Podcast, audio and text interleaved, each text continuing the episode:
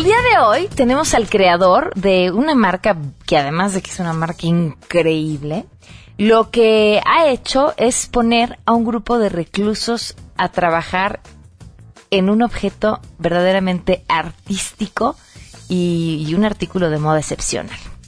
Prison Art es una fundación que trabaja con gente que está recluida en cárceles mexicanos, eh, a través de los cuales damos un programa de capacitación y ayudamos en la rehabilitación y la reinserción social. Enrique Ansures, hoy es día de Enrique Ansures, estará con nosotros para hablar acerca de ciencia y además de traer un regalo muy interesante. Particularmente hay una serie de componentes este, en la atmósfera de los planetas que indica que podría haber vida. Supongamos si, si algunos extraterrestres pudieran vernos desde muy lejos, ellos verían en la atmósfera de nuestro planeta particularmente un, este, metano, mucho oxígeno, eh, dióxido de carbono, y esos son marcadores, marcadores que pues distinguen que hay vida biológica. Y viene con nosotros también Lorena Núñez. Ella es la primera mexicana proveniente del territorio nacional en ganar la beca Artista Emergente que otorga Robert Redford y estará con nosotros para contarnos qué le hace falta, imagínense, después de ganar la beca para poder cumplir con su sueño. Y así arrancamos hoy a todo terreno. MBS Radio presenta a Pamela Cerdeira en A Todo Terreno, donde la noticia eres tú.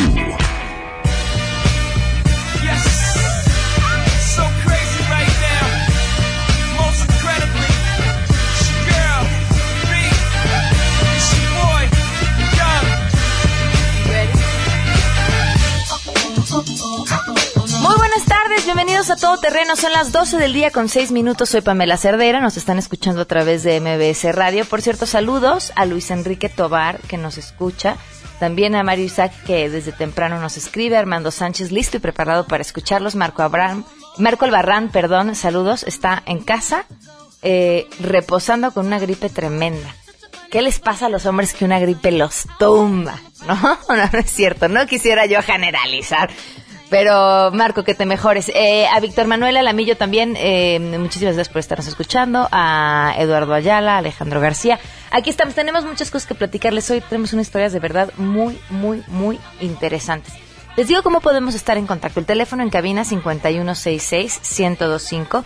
También les voy a dar mi número de WhatsApp para que puedan mandar mensajes de voz, mensajes de texto, fotografías desde donde nos están escuchando, lo que se les antoje. 55 33 32 95 85. El correo electrónico es a todoterreno arroba mbs.com y en Twitter y en Facebook me encuentran como Pam Cerdera. Y pues de una vez arranquemos porque hay información.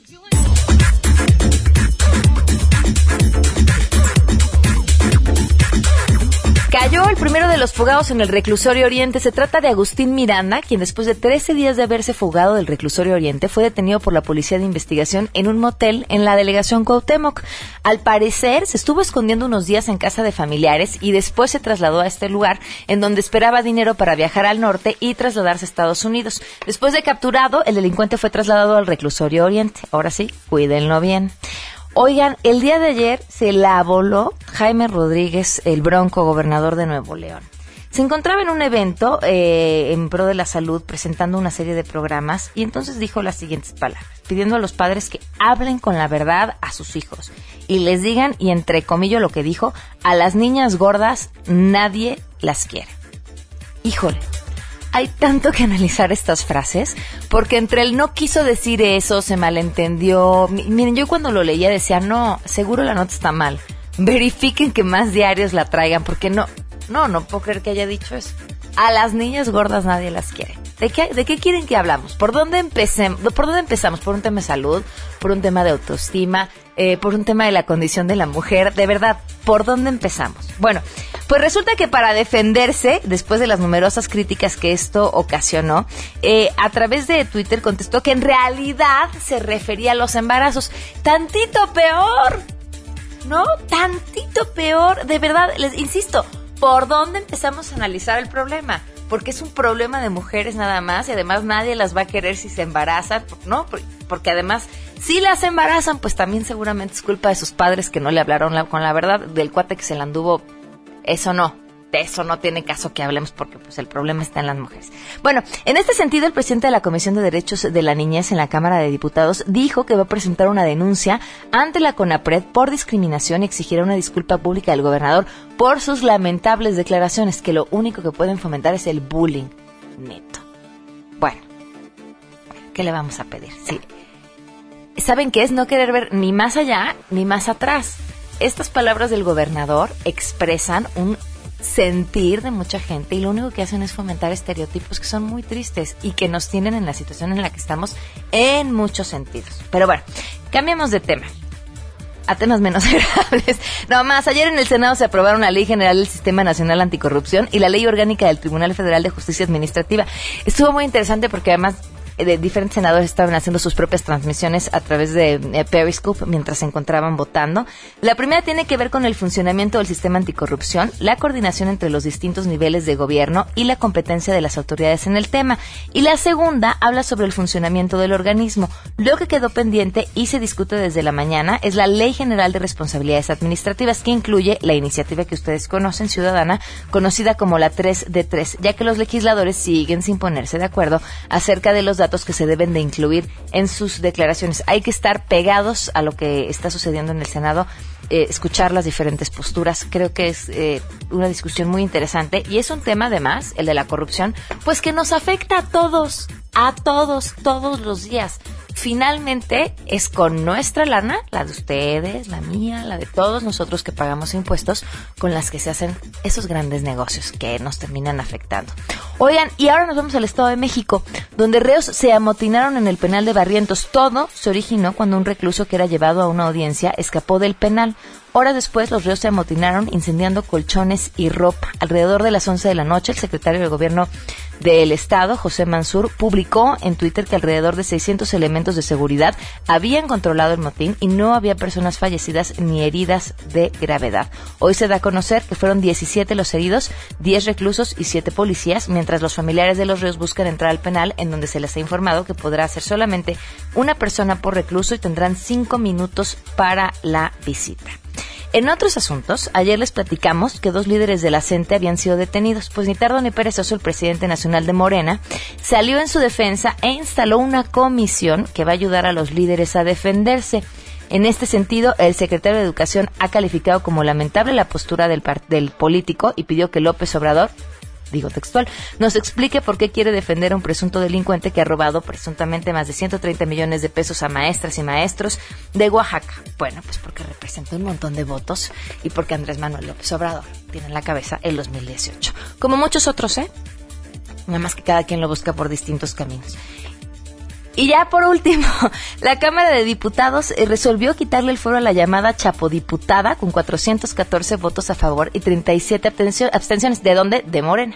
El presidente de la Cámara, Jesús Zambrano, hizo la declaratoria en donde se da al lugar proceder legalmente en contra de la diputada Lucero Sánchez López por uso de documento falso al utilizar una credencial de elector falsa para ingresar al penal del Altiplano a visitar al Chapo.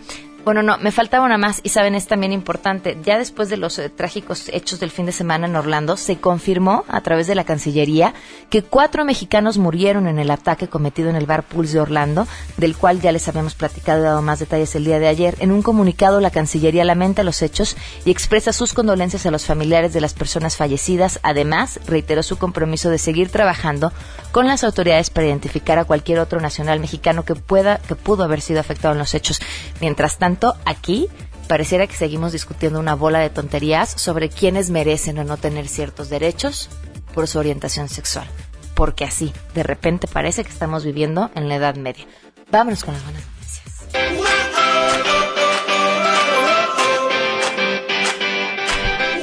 Rocío Méndez, portadora de buenas noticias, este martes, ¿cómo estás? Rocío, y nos vemos con cara de susto. Se nos cortó la llamada con Rocío, pero nos va a platicar de un avance muy interesante que tienen en la UNAM, si no me equivoco, un desarrollo que tiene que ver con la salud y que podría cambiar la vida a muchísimas personas. En lo que la contactamos para que ella nos comparta las buenas noticias que tenemos el día de hoy, les comento que hoy traemos unas historias impresionantes de gente, por cierto, eh, mexicanos, eh, todos ellos, que le están echando ganitas, muchas, para hacer de este un lugar mucho mejor. Desde ayudar a la población más vulnerable, como son los reos, hasta pues encontrar una oportunidad de vida en, en una situación que antes no podría ni siquiera haberse imaginado. Pero ahora sí, Rocío Méndez está en la línea. Te escuchamos, Rocío. Ah, hola, ¿qué tal? Bueno, pues para informarte en el Instituto Politécnico Nacional se ha creado un exoesqueleto. Este se controla, Mela, a través del pensamiento. Hay que destacar que en México se desarrolla un prototipo que, a nuestro entender, cambiaría la vida de al menos 5.739.270 personas con discapacidad motora, al menos aquellas con más de seis años, es lo que aclaran los científicos, que ahora podrían moverse sin dificultad gracias a un grupo de estudiantes que construyeron un sistema de esqueleto para personas con paraplegia que funciona a través de señales neuronales. Este sistema denominado PEX Absen consta de tres partes, es un exoesqueleto para miembros inferiores, un neurotransmisor en forma de diadema y una aplicación de computadora. Con estos elementos el prototipo de las piernas se mueve con solo pensarlo. Así es como lo han diseñado los creadores y alumnos de la Escuela Superior de Cómputo, la ESCOM, María Areli Sánchez y Adrián Salazar.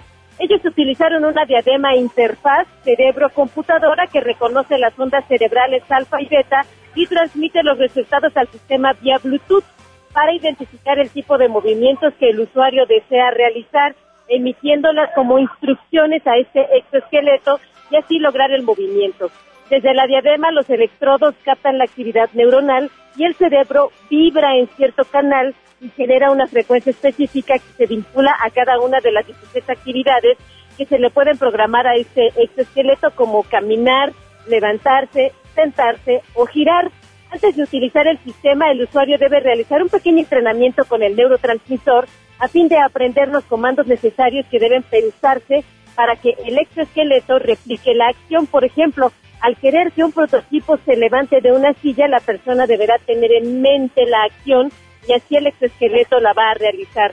También el neurotransmisor se conecta vía Bluetooth a la computadora para enviar las señales de aplicación del Text Absent, mientras que la laptop y el exoesqueleto se sincronizan al conectarse al mismo modem de Internet para apoyar a personas con paraplegia. Con este prototipo de exoesqueleto, Pamela, los jóvenes se graduaron del SCOM y ahora van a continuar con el proyecto. Dicen que harán mejoras al diseño por, sobre todo, la capacidad de peso de la diadema y también van a crear un chaleco que va a servir de soporte y complemento. ¿Qué te parece, Pamela? Me parece magnífico, pues habrá que seguirlos de cerca, Rocío.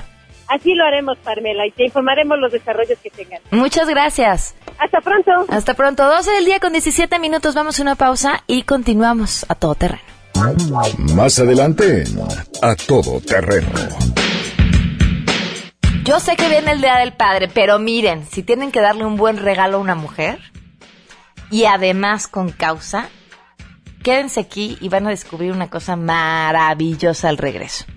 Prisionar es una fundación que trabaja con gente que está recluida en cárceles mexicanos, eh, a través de los cuales damos un programa de capacitación y ayudamos en la rehabilitación y la reinserción social. Queremos conocer tus historias. Comunícate al 5166-1025. Pamela Cerdeira. A todo terreno. Donde la noticia eres tú. Volvemos. Pamela Cerdeira regresa con más en A Todo Terreno, donde la noticia eres tú. Marca el 5166-1025.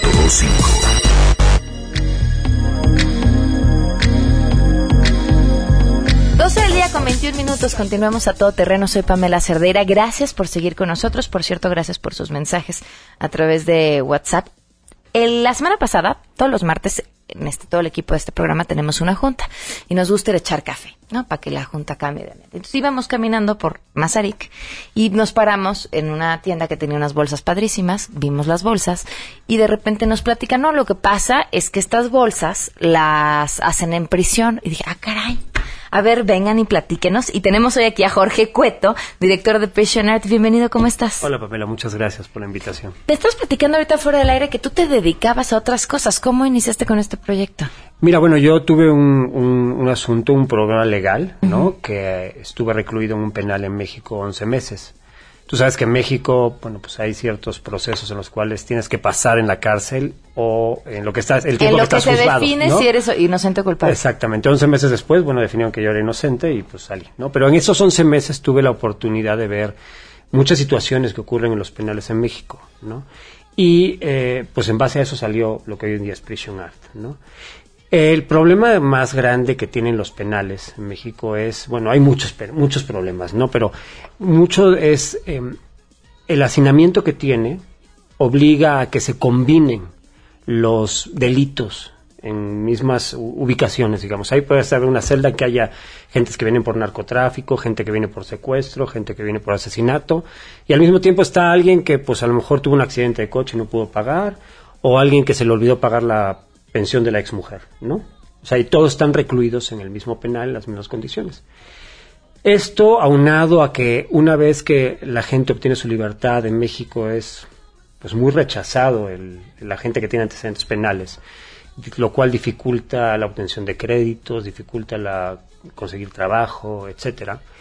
Eh, nos, dimos cuenta de que muchas personas que salían de las cárceles con delitos menores eh, tenían muchos problemas para reinsertarse en la sociedad. ¿no? La sociedad misma los rechazaba, los obligaba a regresar a, lo que había ocasionado que estuvieran en la cárcel, o peor aún, que voltearan a pedir ayuda a la gente que se había relacionado dentro del penal. ¿no? O sea, por ejemplo, pues, gente del narcotráfico, o grupos extorsionadores, etcétera.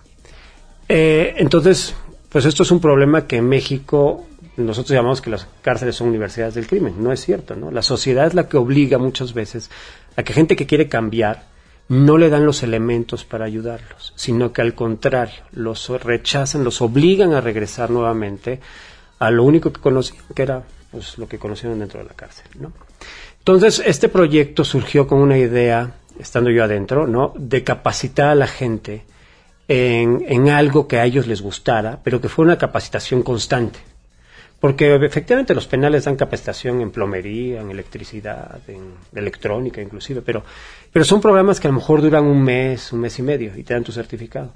El problema es que si una persona está cuatro años dentro de la cárcel y tomó un curso de un mes y medio y le dan su certificado y nunca practicó nada, pues realmente no tiene ninguna opción de, de salir a encontrar un trabajo, ¿no? Entonces este programa de capacitación eh, buscamos algo que a ellos les gustara, buscamos algo que fuera constante, que si el muchacho va a estar dos años, durante dos años pueda estar practicando, si va a estar cuatro años, que durante cuatro años pueda estar practicando de forma constante. Y para mantener el interés de los muchachos, lo que hicimos fue hacer que fuera una capacitación en la cual les pagáramos, ¿no? Les pagáramos. Entonces, todo el concepto consiste en, como tú dices, hacemos bolsas, eh, hacemos eh, maletas, hacemos chamarras, hacemos zapatos, hacemos accesorios, todo bajo un sistema que que se inventó dentro del penal, que es tatuar la piel. ¿Ok? Usamos el mismo procedimiento que se usa para tatuar el cuerpo humano, exactamente el mismo, pero en vez de tatuar piel humana, tatuamos cuero. Y con el cuero se arman bolsas, piezas, etcétera, ¿no? Eh, esto permite que al vender estas bolsas nosotros continuamos con el programa de capacitación durante el, durante el tiempo que se transcurse que, que puede ser que un chavo que en su vida haya tatuado que no tenga ni siquiera talento para el dibujo a través de esta capacitación logre ah sí logran cosas padrísimas. Okay entonces no solamente hay tatuadores también hay gente que corta la piel hay gente que la procesa hay gente que arma la bolsa o sea se arma por completo dentro del penal sí hay bueno tenemos ya ahorita un taller afuera del penal que nos ayuda a que lo fuimos armando con la gente que va saliendo de la cárcel. Porque el proyecto es como muy completo no bueno tratamos de que sea lo más completo posible. Tenemos el programa de capacitación. Eh, los muchachos para estar en este programa de capacitación tienen que cumplir tres reglas que es muy importante. La primera es pues que se mantengan limpios. O sea que durante el tiempo que están recluidos no se vayan a drogar, ¿no? O sea, porque tú sabes que en las cárceles eso es un problema tremendo, ¿no? Entonces les exigimos que se mantengan limpios. El segundo requisito es que ellos tienen que bajar a las pláticas de ayuda, o sea, para, para fortalecer, ¿no? Para, para fortalecer esta, esta intención que tienen ellos de cambiar y de mejorar. Y el tercer asunto muy importante es que la mitad de los ingresos que ellos reciben tienen que estar dirigidos a sus familias. De hecho, nosotros pagamos directamente a sus familias la mitad de lo que ellos ganan, por lo menos la mitad. Hay muchachos que inclusive dan más. ¿no? Este punto tiene como objetivo que se mantenga la estructura familiar. O sea, cuando una persona entra a la cárcel es muy probable que la familia se desintegre. O sea, que los hijos acaben en la calle, que la señora se vaya con otro. Eso ocasiona primero que se pierda el patrimonio, poco o mucho que tuviera. Dos, que al rato los hijos están en los mismos caminos del padre.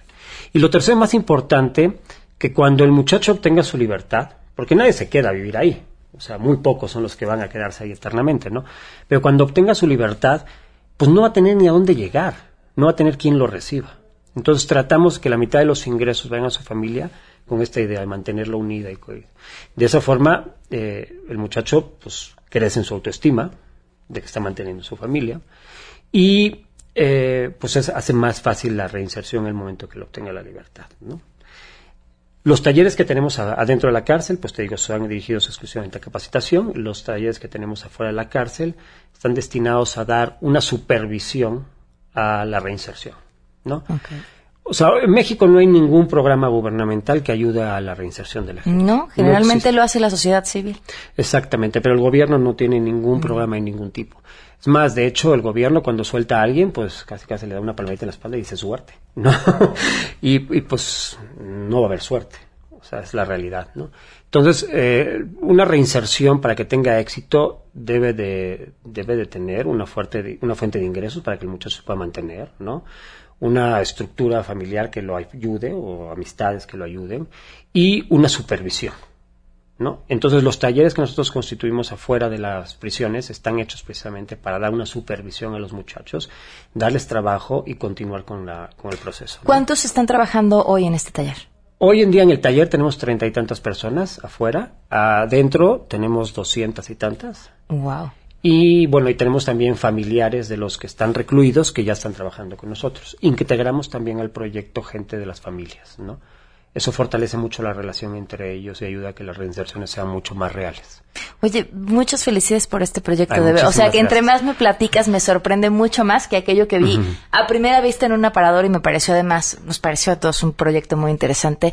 Eh, está pensado en mucho más. Sí, está, está muy, o sea, está muy analizado. O sea, la idea también de que los productos tatuados son piezas únicas. O sea, nunca se repite un dibujo de los que se Tienes unos tatuados y otros son labrados. Sí, unos son tatuados y otros son cincelados. Cincelados también se hacen adentro de la. También se hacen, exactamente. También son hechos por ellos y por las familias de los muchachos. Entonces, eh, buscamos que sea un producto, esto es un proceso de sanación, ¿no? Entonces también trata de demostrar, demostrarle a, todo el mundo que aunque tengamos un grupo marginado, bueno, en México tú sabes que hay muchos grupos marginados, ¿no? Pero ellos, aparte de ser marginados, están privados de su libertad. Entonces las condiciones, digamos, son, son muy, muy desfavorables, ¿no? Pero si tú les das los elementos, y esto es lo que tratamos de mostrar, el tiempo, eh, la paciencia y los, los formatos, ellos pueden hacer productos de esta categoría que no tienen nada que envidiar en ninguna marca internacional, ¿no? Nada. Nada, no, nada. Es, es una bolsa de lujo. ¿Qué, ¿Qué, te cambió la cárcel que decidiste hacer algo tan positivo con esa experiencia? Ay, Pamela, es, es, un proceso bien complicado, ¿no? O sea, eh, la cárcel es... Es hazte cuenta que te fueras a otro mundo diferente y tuvieras tiempo para pensar, ¿no? O sea, para pensar todo lo que has hecho, todo lo que vas a hacer, tus relaciones con todo el mundo y sobre todo te enseña a ver con qué tan poquito puedes vivir, ¿no? O sea, la cárcel vives con lo que puedas cargar prácticamente, no hay más, ¿no? Entonces, todas esas cuestiones te enseñan, digo, es, una cuestión que es, es, dura, es muy fuerte, pero yo creo que no hay cambio grande si no te lo implica algo fuerte, ¿no? O sea, no... Ahorita leí una frase que estaba escrita en una de las oficinas que decía, ningún marinero aprende a navegar en un mar calmo, ¿no? Claro. O sea, es real, ¿no? Entonces, eh, bueno, es una, fue una oportunidad para mí, también fue un proceso de sanación, pero sobre todo te digo, era ayudar a los muchachos a demostrar lo que pueden hacer, ¿no? O sea, que todo el mundo vea lo que pueden hacer, ¿no? Jorge, ¿tienen página de internet? Sí, tenemos una página que es eh, www.prisonart.com.mx, prison como prison break, prisonart.com.mx y tenemos hoy en día, hoy en día somos una fundación totalmente autofinanciada. O sea, no hemos recibido donativos de nadie, no hemos recibido apoyo gubernamental de nadie. O sea, nosotros mantenemos toda la estructura de la fundación vendiendo nuestros propios productos. Tenemos un sistema que se llama un sistema equilibrado, ¿no? O, o, balanceado, en el cual solamente aumentamos el número de muchachos si podemos abrir un punto de venta. Ok. Ok, entonces hoy en día tenemos ya siete puntos de venta y eso nos lleva a 200 y tantas personas. Cada vez que abramos una tienda, aumentamos el número de muchachos que están en, los, en este proceso de... Pues que sean muchas tiendas más. Ay, te lo agradezco muchísimo, Pamela. Muchísimas gracias, de verdad, y felicidades por este proyecto. Gracias a ti por tu tiempo. ¿eh? 12 con 32, ¿ibas a decir algo? Ah, el Facebook. Ah, el Facebook es Prison Art México. también. Ok, perfecto. Muchas gracias. Gracias. 12 con 32, vamos a una pausa. Si te perdiste el programa A Todo Terreno con Pamela Cerdeira, lo puedes escuchar descargando nuestro podcast en www.noticiasmbs.com. Pamela Cerdeira está de regreso en A Todo Terreno. Únete a nuestra comunidad en facebook.com, diagonal Pam Cerdeira. Continuamos.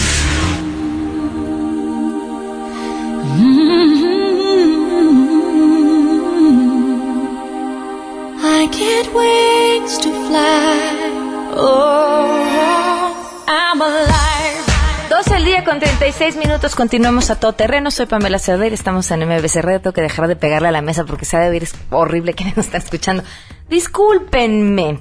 Está con nosotros Lorena Núñez. ¿Cómo estás, Lorena? Bien, muchas gracias. A ver, Lorena, ¿tú estudias Derecho? Yo estudio en la Facultad de Derecho de la UNAM. ¿Por qué estudias Derecho?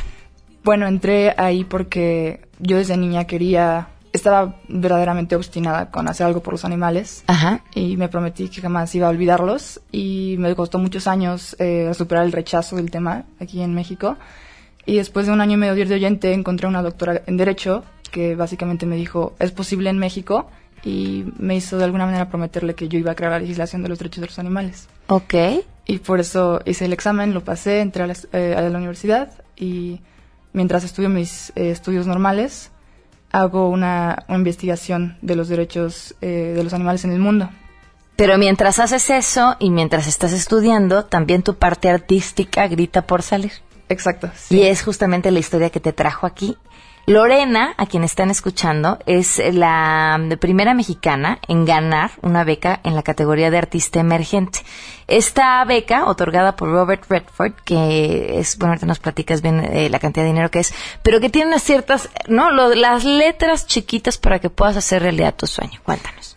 Pues eh, sí, eh, gané una beca. Rod Redford tiene un grupo de personas del Instituto Sundance en una universidad de Estados Unidos que se llama Universidad de Arte y Diseño de Santa Fe, Nuevo México. Es la única universidad, universidad en el mundo con la que colabora él personalmente. Ok. y se dedican a cada año elegir portafolios de jóvenes artistas de alrededor del mundo. Puedes aplicar de cualquier parte del mundo eh, que cubra con dos requisitos: eh, talento artístico y compromiso social sobresalientes, que sea de corazón todo, Y tu compromiso me imagino que tiene que ver con el tema de los animales que nos platicabas medio ahorita. ambiente y derechos de los animales. Ok. Eh, Redford es partidario el, eh, de corazón del medio ambiente y eh, obviamente apoya la causa que llegan, eh, con la que llegan los estudiantes, pero es como su causa favorita el medio ambiente. Entonces yo gané por medio ambiente y derechos de los animales, precisamente por la investigación que hice en derecho estos años. Ok. Y gané también por un portafolio artístico de 12 piezas en las que básicamente tengo cortometrajes, fotografías de naturaleza. Tienes unos dibujos preciosos. ¿Es lápiz? Es carbón. Es carbón. Qué, be- qué belleza, los vi en tu página de internet. Gracias. Están espectaculares. Y entonces ganas esta beca cuándo? La gané el 16 de marzo. Ok. El 17 de marzo me envían la carta. Me entero, em, obviamente, una noticia increíble. Y em, me entero después de días que, bueno, la beca consta de 60 mil dólares en total. La carrera cuesta 45 mil dólares anuales y por cuatro años son alrededor de 180 mil dólares. Entonces, eh, yo gano, digamos, una tercera parte de los costos totales para poderme ir a estudiar. Y yo tenía la idea de endeudarme con los otros 120 mil dólares porque era, es, es mi sueño. Y al momento en el que les digo, bueno, va, hago eh, la solicitud a FAFSA, que es ayuda financiera federal en Estados Unidos, entro a los créditos, entro a los préstamos, eh, los préstamos, hago lo que sea, me dicen, eh, no, perdón, no puedes porque no eres ciudadana estadounidense. Tú no puedes aplicar a todos esos financiamientos y todos esos créditos, aunque seas admitida y aunque hayas ganado La que- beca. la beca, que me dijeron que es la más de las más prestigiadas a nivel doméstico e internacional en, eh, en la universidad y tal vez en las universidades de arte de Estados Unidos.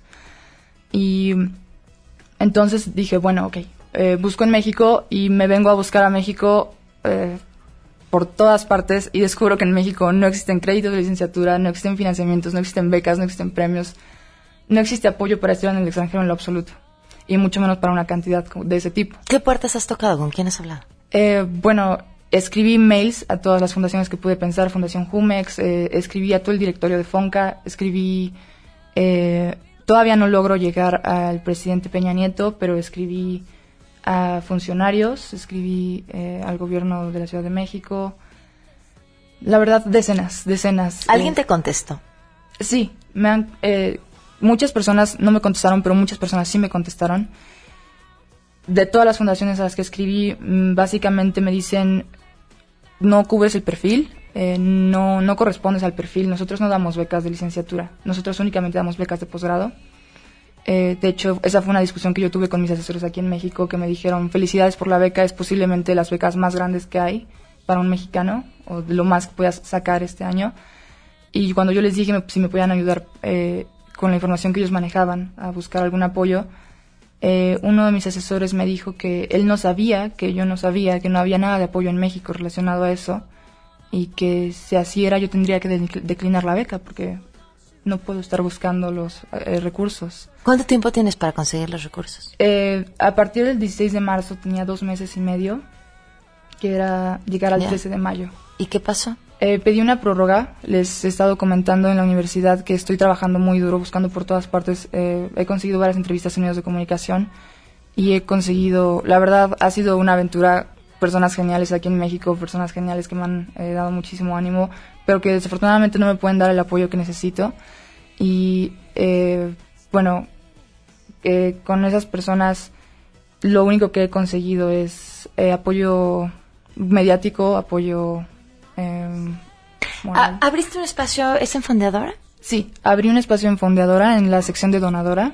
Mi proyecto está como Apoyemos a Lore.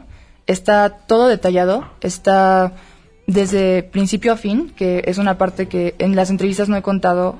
Eh, yo, el 2, el 2 de marzo, gané la otra máxima beca de la universidad, que se llama beca eh, Premio de Ayuda Financiera, y son 30 mil dólares más. Pero debido a que las becas no eran acumulables para mí por no ser estadounidense, me quitaron la primera de 30 mil dólares y me respetaron la de Robert Redford de 60 mil dólares. Entonces luego me entero que tampoco puedo accesar a las muchísimas becas que tienen allá en Estados Unidos y ya es cuando me pongo a buscar aquí en México, la verdad, por todas partes. Y para tener tu visa de estudiante también necesitas asegurar que tienes el financiamiento para cubrir todos los gastos. Sí, eh, es la urgencia, la visa de estudiante. Por el tiempo que toma el trámite, tengo que irme a más tardar el 20-21 de, de agosto, estar allá en Santa Fe, firmar que estoy eh, en el campus. Y el problema ha sido ese, que no me han hecho mucho caso en concreto. Y las personas que tienen el, eh, los recursos de hacerlo o la posición de tomar la decisión de ayudarme, o no me han escuchado o no han querido escuchar. ¿Quiénes son sé. esas personas? Eh, ¿Quién me podría ayudar? Pues eh, fuerte como lo necesito por el tiempo, que se supone que el primero de julio ya es mi límite porque tarda un mes eh, la visa, el trámite de la visa y además me tienen que hacer entrevistas en el consulado estadounidense. El, el apoyo que las personas me pueden dar es alguien que como Carlos Slim, que, que apoya el arte en México eh, y decida contactarme y decirme yo te beco, yo te apoyo, con lo que él decida el primer año o, o lo que él decida, pero la visa de estudiante eh, pide que yo compruebe la, la solvencia del primer año. O sea, ¿cuánto necesitas para librarla? Lo Para mínimo. La visa son 31 mil dólares. Son alrededor de 600 mil pesos, un poco más por ahorita. Y ahorita ahí como está el dólar es ahorita. como está el bueno. dólar ahorita, que ha subido el dólar este año. Eh, cuando yo pagué mi cuota de aplicación eh, a principios de año, estaba mucho más bajo el dólar. Ha sido toda una serie de contratiempos muy especiales. Y, y bueno, la manera en la que yo he estado buscando también apoyo han sido patrocinadores. Eh, la verdad, solo he buscado a gente que yo crea que pueda decir, pues como ser humano yo te apoyo. no he buscado tanto como arte. Y sí he buscado todas las de arte, pero gente que tenga el dinero y me pueda apoyar, pero ellos especialmente son los que no me hacen caso. La página en Fondeadora, ¿nos la recuerdas? Sí, es Apoyemos a Lore. En Fondeadora nada más entran en Google, Fondeadora, eh, Donadora, y ponen en, en el buscador Apoyemos a Lore. Allí está todo mi proyecto, eh, con todos los detalles, cómo gané, algunos dibujos míos, eh, el caracol con la flor, la abeja. Esos dibujos subí ahí y pueden entrar a mi página, que es de lorena.wix.com, diagonal Lorena Artista, mm, perdón, lorenaartista.wix.com, diagonal Lorena Artista. Y ahí están todos mis dibujos, están, eh, bueno, no todos, puse nueve dibujos, eh, puse nueve fotografías y puse un pequeño diploma de una em, exposición en Polonia en la que gané. Em, no tengo mucho subido, pero realmente la razón por la que gané la beca fue por un material muy pesado eh, que llevo, bueno, la investigación de los animales me costó unos varios años y tengo un portafolio que eh, tengo un trabajo desarrollado como de cinco años. Oye, luego te, invitamos, en este transcurso vas a estar muy ocupada, pero un ratito que tengas libre para platicar acerca de tu investigación. Sí, claro, me encantaría. Eh, estoy obsesionada con eso. De hecho, acabo de entrar en contacto con un fundador de un santuario en Estados Unidos, que yo era fan de ellos y no sé cómo me contactó. Acabo de hablar con él. Eh, la investigación es básicamente legalmente, derecho en específico, porque legalmente, jurídicamente, en México los animales, especie que sea, son considerados bienes u objetos. En lo absoluto están considerados como seres vivos ni sintientes, eh, mucho menos con personalidad. Eh, mi investigación es muy específica. Eh, realmente todo esto ha nacido de los animales. Empecé a dibujar por mis perros, rescataba perros y los dibujaba. soñaba con ser bióloga, por, tanto que me gustaban los animales pero quería, yo, yo, yo eh, sufrí mucho de niña viendo todo el abuso, todo el maltrato, me volví vegetariana desde muy chica y me prometí hacer lo que fuera, no me importaba qué era. No era mi sueño ser abogada, pero es mi sueño ser eh, defensora de los animales, del medio ambiente, entonces esa es la vía. Y a través del derecho encontré que si estructuro bien mi trabajo en los siguientes años y lo combino con esta beca de Robert Redford, que tengo el apoyo de Sundance, el Instituto Sundance, que es el, que el, instituto de, de, cine independiente más importante del mundo, es el festival de cine independiente más importante del mundo. Eh, parte de la beca, aparte de los 60 mil dólares, es tener capacitación personalizada con eh, miembros del Instituto Sundance. Lorena, ¿cuántos años tienes? 22, acabo de cumplir 22 en marzo. Hijo, vas a hacer grandes cosas, estoy convencida. Gracias. Muchísimas gracias. Mucha suerte, vas a ver que vas a conseguir eso. Muchísimas Y más. 12 con 47, volvemos. Gracias.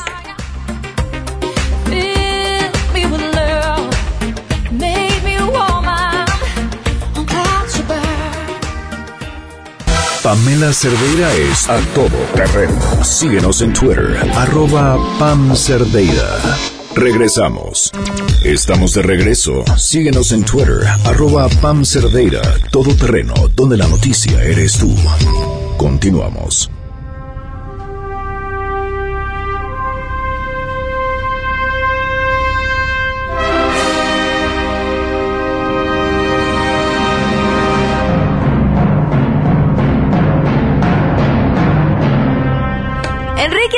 Ya está con nosotros. ¿Qué tal tu música de presentación, eh? Genial. ¿Cómo estás?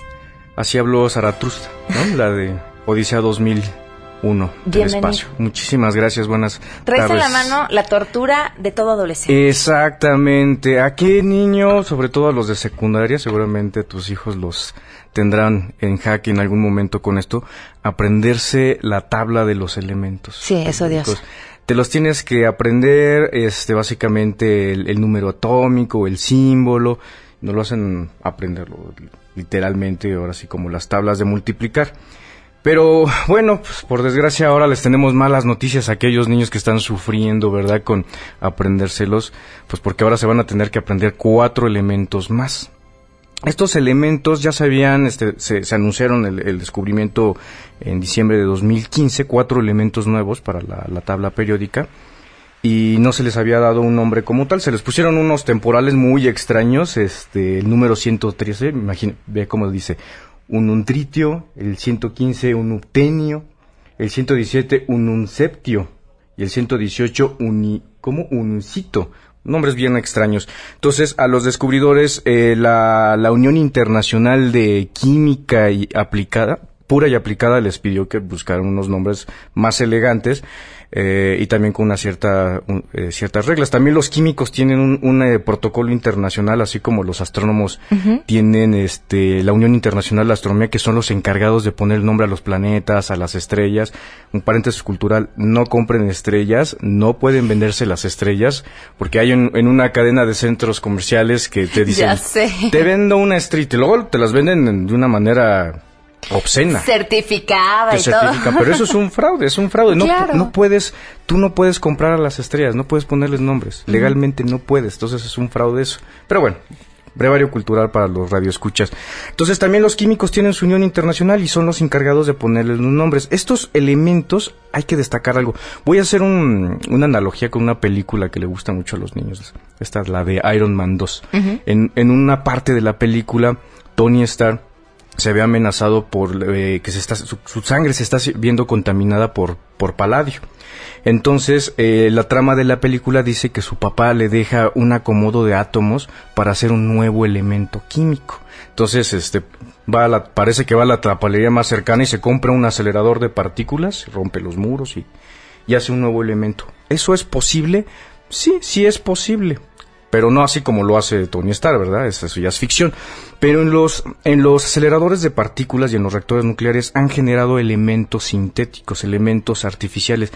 Cabe destacar que la humanidad por primera vez está haciendo sus propios elementos. Estos no existen en el universo ¿Son como estos tal. los, los que se agregaron son este tipo Exactamente, de son, exactamente, son, son sintéticos. Estos no, no existen, son orgullosamente terrícolas, diría por ahí un químico de la Facultad de Química.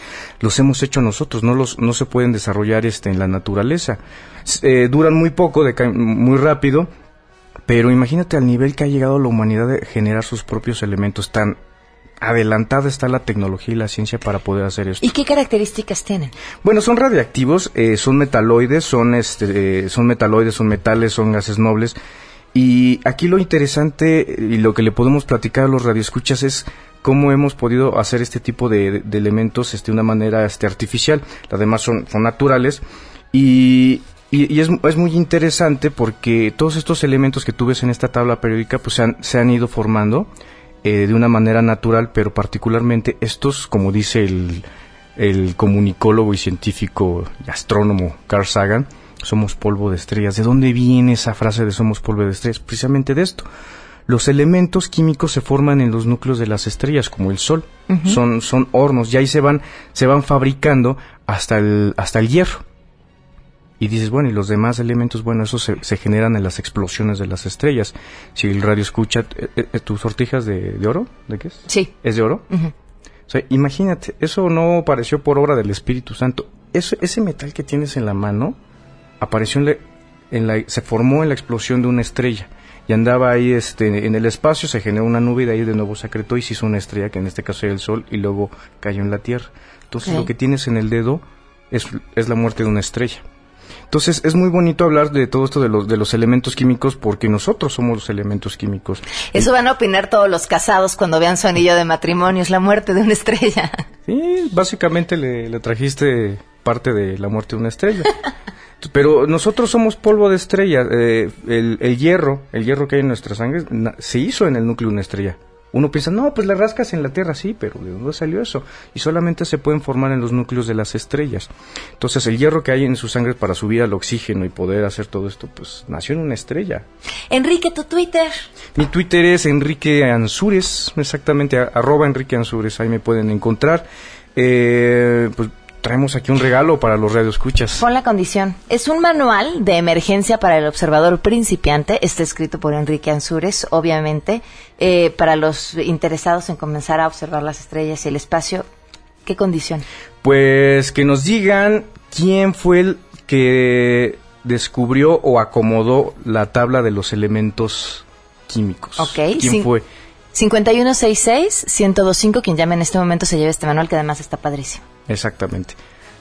¿Quieres decir algo Pues bueno, si tienen algún telescopio en la Sociedad Astronómica de México, que somos una asociación civil no lucrativa, todos los domingos me pueden encontrar de 11 a 2 en el Parque Felipe Chicotenca, en Cádiz y Isabel la Católica, de 11 a 2. Y este, si tienen un telescopio y no saben usarlos, yo personalmente los atiendo con mucho gusto, no tienen ningún costo. Llévenlos ahí, ahí los estoy esperando. Enrique, muchísimas, Muchísimas gracias. gracias. Nos volvemos a escuchar el martes. Gracias. Son las 12.57. Va- Nos vamos. Adiós. MBS Radio presentó a Pamela Cerdeira en A Todo Terreno. Te esperamos en la siguiente emisión. A Todo Terreno, donde la noticia eres tú. MBS Radio, en entretenimiento. Estamos contigo.